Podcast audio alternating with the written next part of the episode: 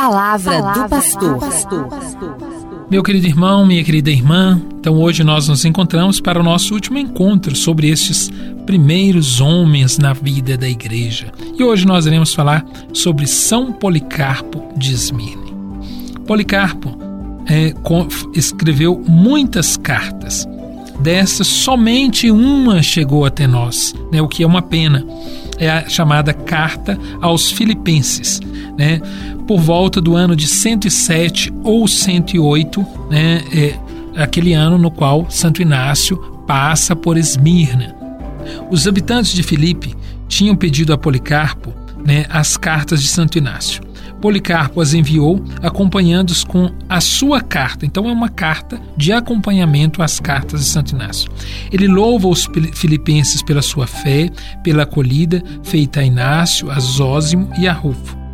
Refazendo-se a São Paulo, exorta a fé, a esperança e a caridade. E é, para, de modo muito especial, né, no modo de servir o Senhor, sobre a necessidade de fugir né, dos docetas, dos heréticos que negavam a natureza humana de Cristo. E além disso, se leem ali também preceitos sobre o jejum, sobre a oração, sobre a paciência, sobre a castidade, sobre os perigos da avareza e da idolatria. Muitas exortações e considerações particulares se tem sobre os maridos, sobre as esposas, as viúvas, os jovens e os diáconos. O princípio da encarnação e da morte de Cristo é o motivo dominante da Epístola aos Filipenses. Se Inácios delineia a relação comunidade-bispo, Policarpo, ao contrário, né, faz a relação comunidade-presbítero. O presbítero deve ser compassivo e misericordioso com todos, reconduzir os transviados, visitar os doentes, não se esquecer das viúvas, do órfão e do pobre. Sempre e em todo lugar deverá pensar em fazer o bem, abster-se de todo ressentimento, de todo tipo eh, de espetáculo né, e de toda injustiça. Ele diz também que não pode ser muito crédulo aos danos causados aos outros e rígido nos seus juízos, porque todos somos devedores do pecado. Policarpo, então, recomenda a esmola, que liberta da morte, e as orações pelas autoridades públicas. É muito interessante. Né? E também pelos inimigos da cruz, né? como né, nós ouvimos né, Tertuliano também né, lembrava isso né, no programa de ontem. É, a carta é escrita né, numa forma né, de exortação, é, mas ela não tem aquela potência do escrito de Inácio. É um documento histórico de grande importância porque ela nos traz né, é, a fé profunda desses cristãos do, do, do início da igreja, né, do segundo século. Né, falando da pessoa de Jesus, e ele diz né, que morreu por nós e que por nós foi dado por Deus como ressuscitado né, e que se tornou assim o nosso Salvador. Então, fica um convite para você ler a carta de São Policarpo aos Filipenses. Como nós temos notícia né, do martírio de Policarpo? Nós é, somos informados do martírio de Policarpo né, é, por uma carta da comunidade de Esmirna, né, a qual é, um senhor chamado Filomélio né, é, dirigida a uma cidade da Frígia, né, que está entre Alicaone e Antioquia de Psídia. O documento é um dos mais comoventes é, escritos da antiguidade, da antiguidade cristã que nos foi deixado. É a relação de um contemporâneo que conheceu o Marte e viu Policarpo queimar nas chamas. A comunidade de Esmirne é, querendo que os outros conhecessem, que todas as igrejas conhecessem né, a morte heróica de seu, seu bispo, né, pediu a uma pessoa então que escrevesse né, nos particulares o martírio, o martírio de Policarpo. Então, o motivo que domina toda a carta é o martírio, né, a imitação de Cristo, ou seja, o sofrer e o morrer como Cristo.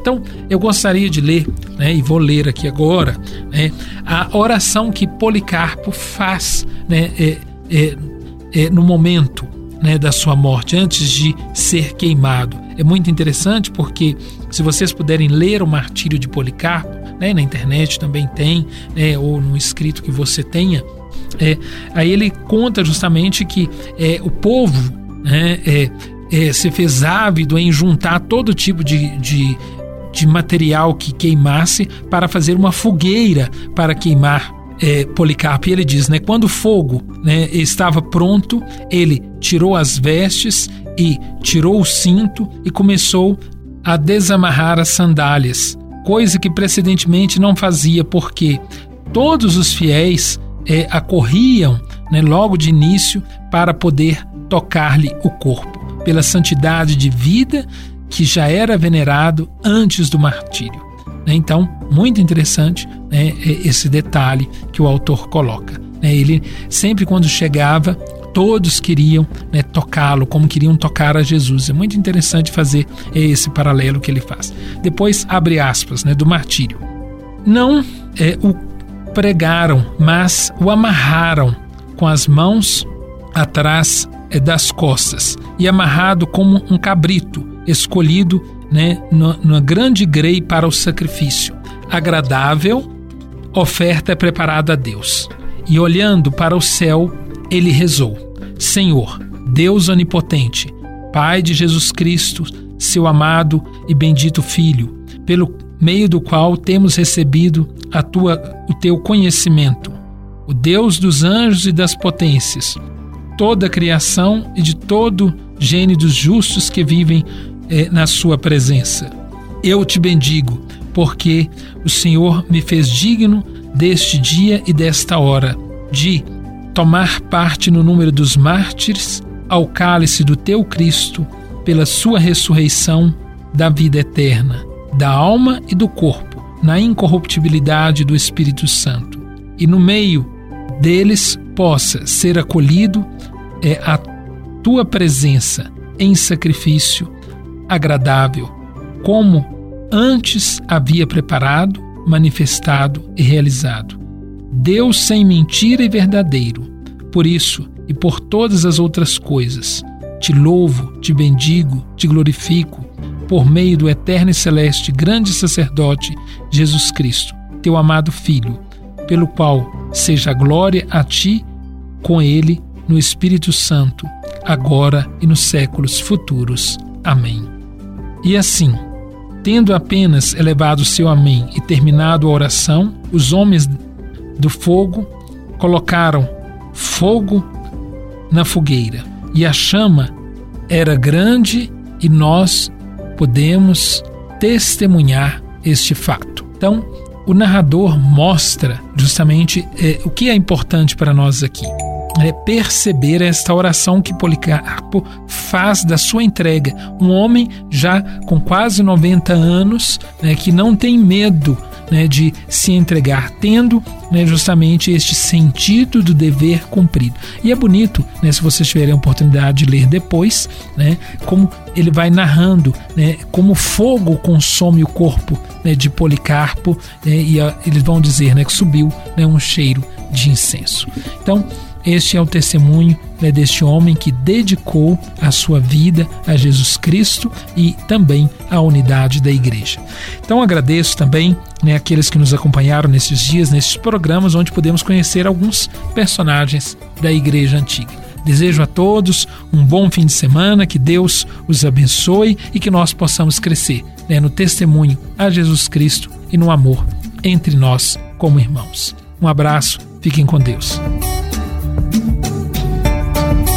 Você ouviu Palavra do Pastor.